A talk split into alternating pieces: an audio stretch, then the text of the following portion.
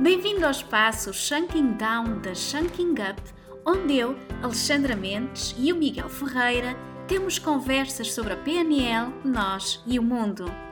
Junta-te a nós para conheceres melhor a PNL e o que ela pode fazer por ti e pelas tuas relações com os outros e com o mundo que te rodeia. Olá, Miguel. Boa tarde. Viva Alexandra. Como é que estás? Cada vez melhor. Cada vez melhor. Tal e qual. Pronto, eu agora aprendi, já não vou esquecer nunca mais. É. Sim. Olha, Miguel, hum, há uns anos atrás, como sabes, eu tive, tive um episódio de depressão e hum, para mim, este é um tema que, que se está a falar agora muito. Eu tive dúvidas se eu devia trazer ou não, porque está a ser bastante explorado. De qualquer forma, hum, eu acho que não é demais falar sobre ele, porque há, há muitas ideias eh, pré-concebidas. Eu própria, eh, quando, quando passei por esse processo, hum, vi-me aqui com algumas questões, principalmente ao nível da aceitação daquilo que estava a acontecer. E até andei a pesquisar aqui um bocadinho na, na net sobre a dimensão deste, deste problema de saúde e encontrei que em 2017 a Organização Mundial de Saúde fez um estudo em que estimava que a nível mundial mais de 300 milhões de pessoas, 300 milhões de pessoas, que equivale a 4,4% da população mundial, sofram de depressão. O que, é, o que é que eu gostava de uh, abordar contigo hoje? O que é que é depressão uh, realmente? Não, não vamos uh, entrar aqui pelo, pelo campo da, da medicina que, que trata estas questões numa perspectiva de um, conhecimento, o conhecimento que tu tens aqui de, um, ao nível da, da psicologia humana, o que é que eh, podes eh, falar sobre o que é que é depressão, quais é que são os eh, sintomas? Certamente te chegam muitas pessoas com este problema e gostava de falar à volta da depressão hoje, se para, se para ti estiver ok este tema, claro. Ok, estou sempre aberto aqui às tuas surpresas e e é esse tema que acaba por ser, um, para mim, um objeto de trabalho já há alguns anos para cá. Como o nome diz, depressão é uma coisa que faz assim, uma depressão. Imagina que a tua vida está assim e de repente faz assim uma depressão e depois pode subir, ou não, ou faz assim uma depressão e depois podes continuar o resto da vida ali, meia perdida, meia desorientada, não é? Não vou falar de nenhum tratado sobre a definição da depressão, porque há vários compêndios de medicina da própria uh, Associação Americana de, de, Psiquiatria que classifica uh, diversas desordens de depressão. Em termos muito simples e básicos, depressão é um excesso uh, de passado. Tu estás presa a qualquer coisa que aconteceu e não consegues desviar dali a ideia.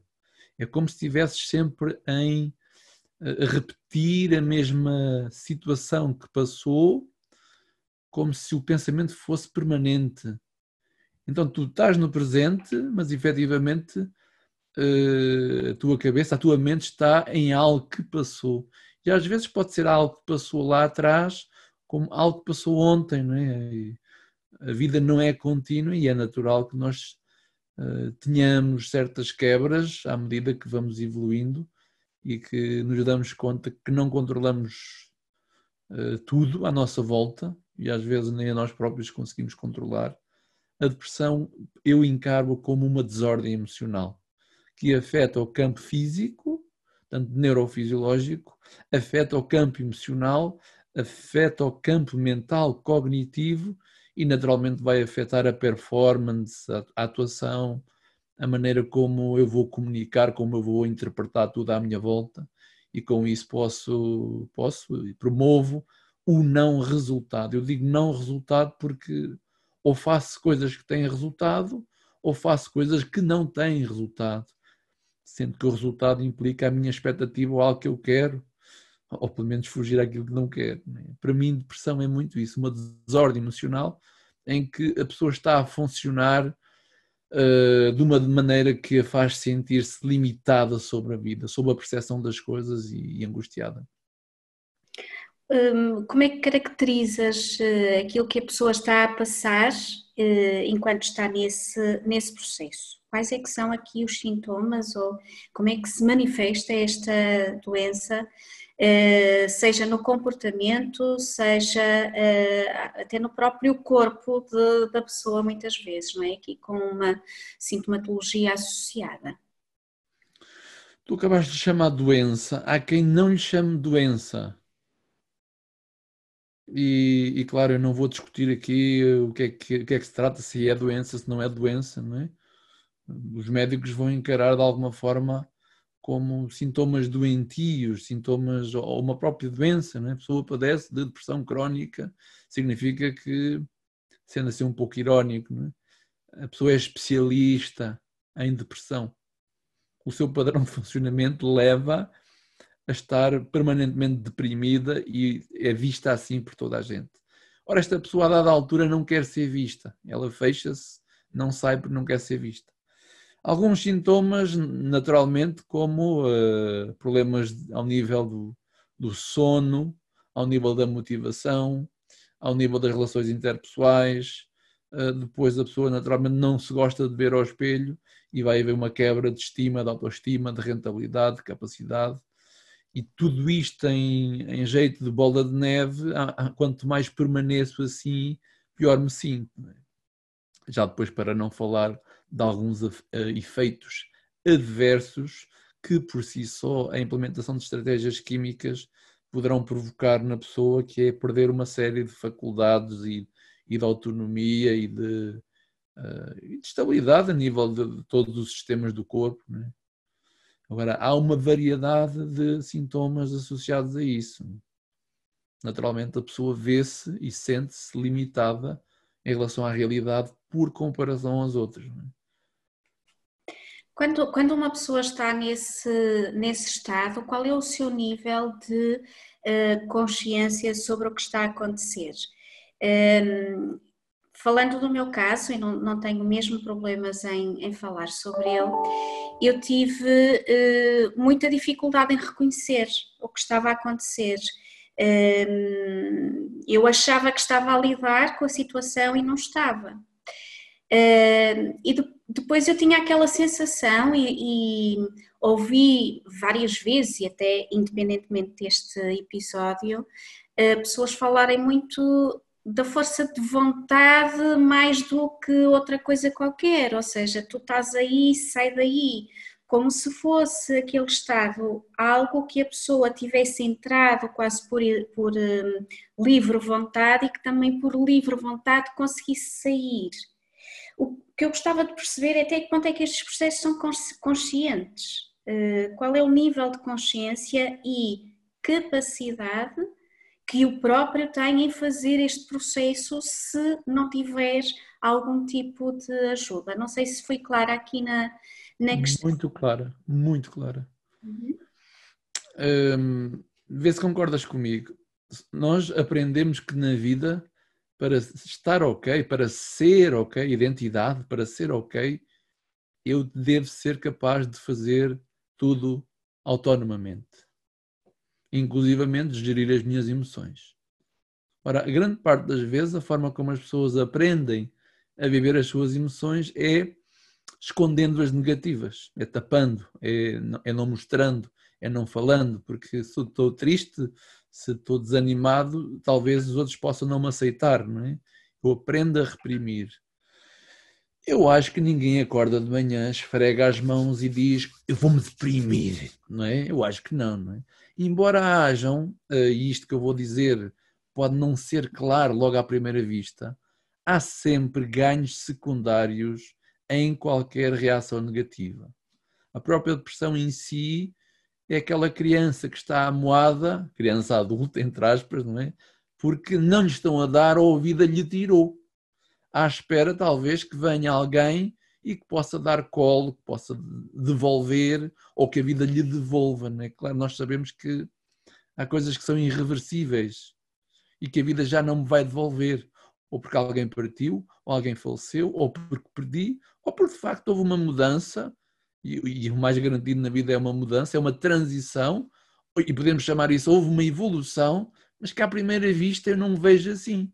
Eu vejo-me desorientado, eu vejo-me sem emprego, eu vejo sem estabilidade, porque estava seguro aqui em relação a algo, e de um momento para o outro está tudo em casa, layoff, e eu estou aqui, como é que eu vou agora salvaguardar as minhas responsabilidades? E isto está-se a passar muito na atualidade. Não é? Uh, de forma consciente não é, é de forma automática ou padronizada. E todos nós temos mais ou menos prospeção, prospeção nada, qual é a palavra agora não me ocorre, né? Uh, capacidade, disposição para reagir dessa maneira ou outra, uh, ou de outra. Né? Acho que até é normal haver um certo desânimo quando há um pesar na nossa vida. Né? O, o, anormal seria desatar-me a rir, e mesmo assim há pessoas que, que o fazem. Esses processos, embora não sejam conscientes, são da minha responsabilidade inconsciente. E é bom que eu assuma isso.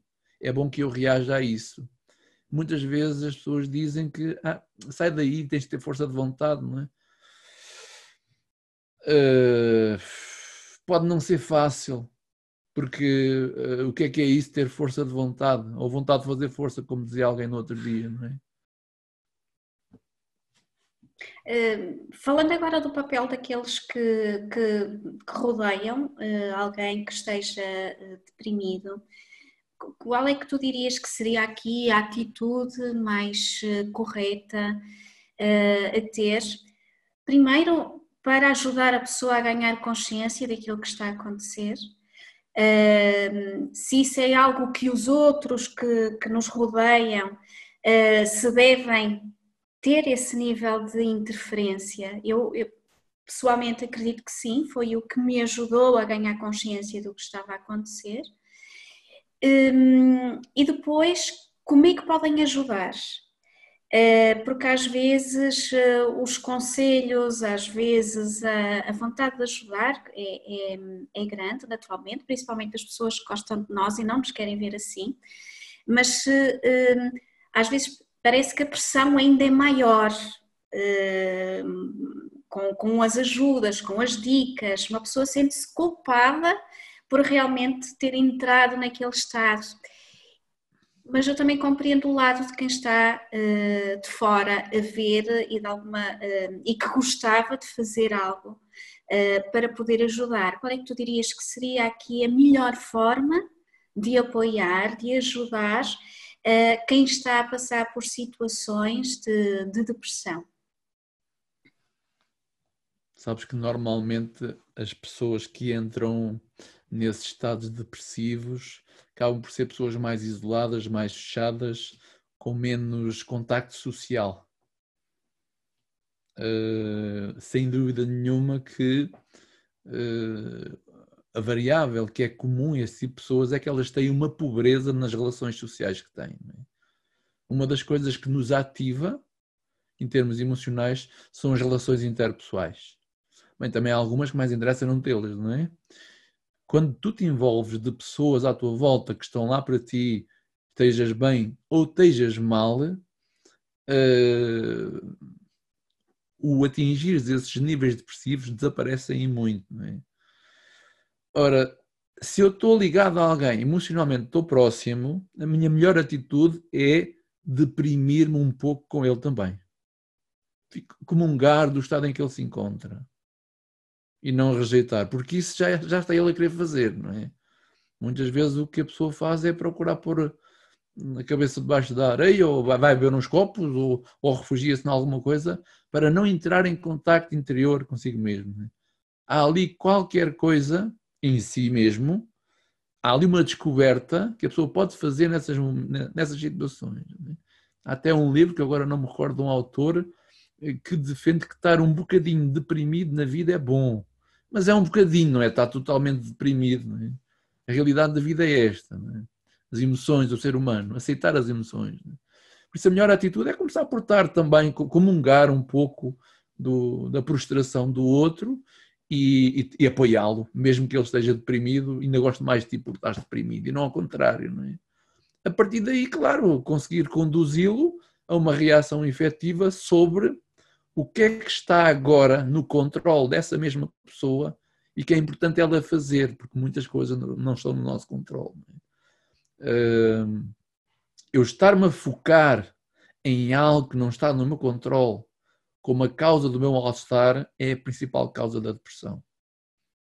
Eu estou à espera que a realidade mude à minha volta para eu ficar melhor, só que isso não depende de mim. Não sou eu que tenho que mudar a realidade à minha volta. Eu tenho que mudar a minha atitude e adaptar-me e até tirar partido daquilo que está a acontecer.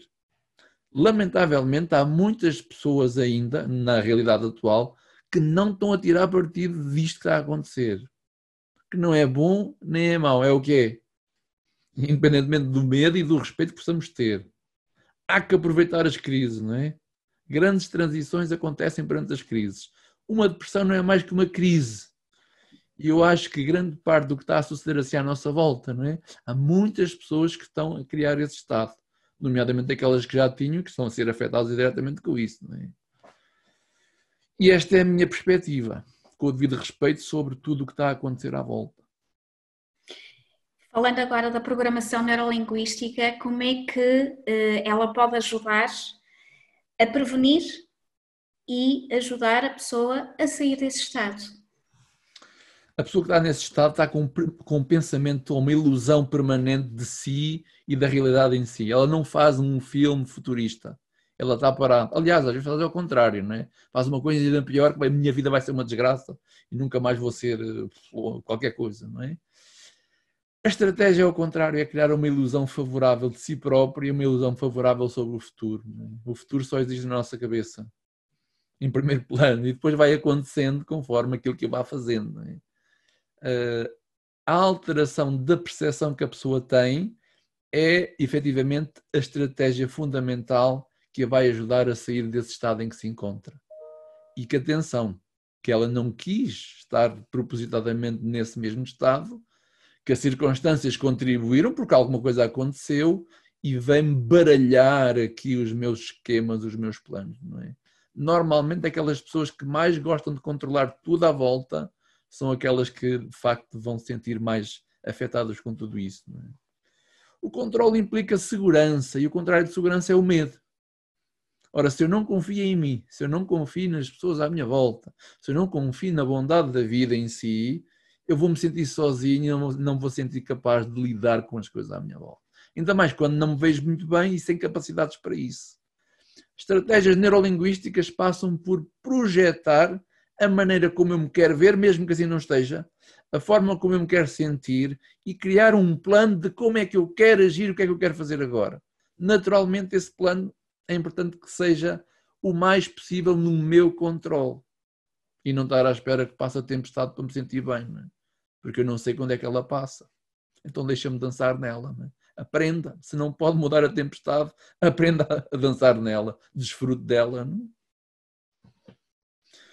O resto são técnicas que efetivamente não dá para explicar assim desta maneira, talvez noutra circunstância, noutra circunstância ou noutra, de outra forma.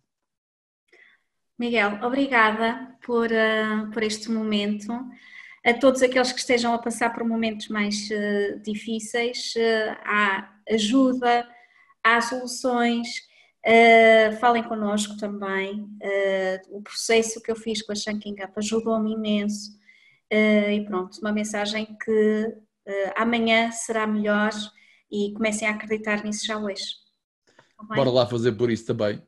Bora isso. lá. Bora lá. Dar um toquezinho, fazer a nossa parte. Beijinho, amiga. Um beijinho, obrigada Tchau. pela conversa. Tchau.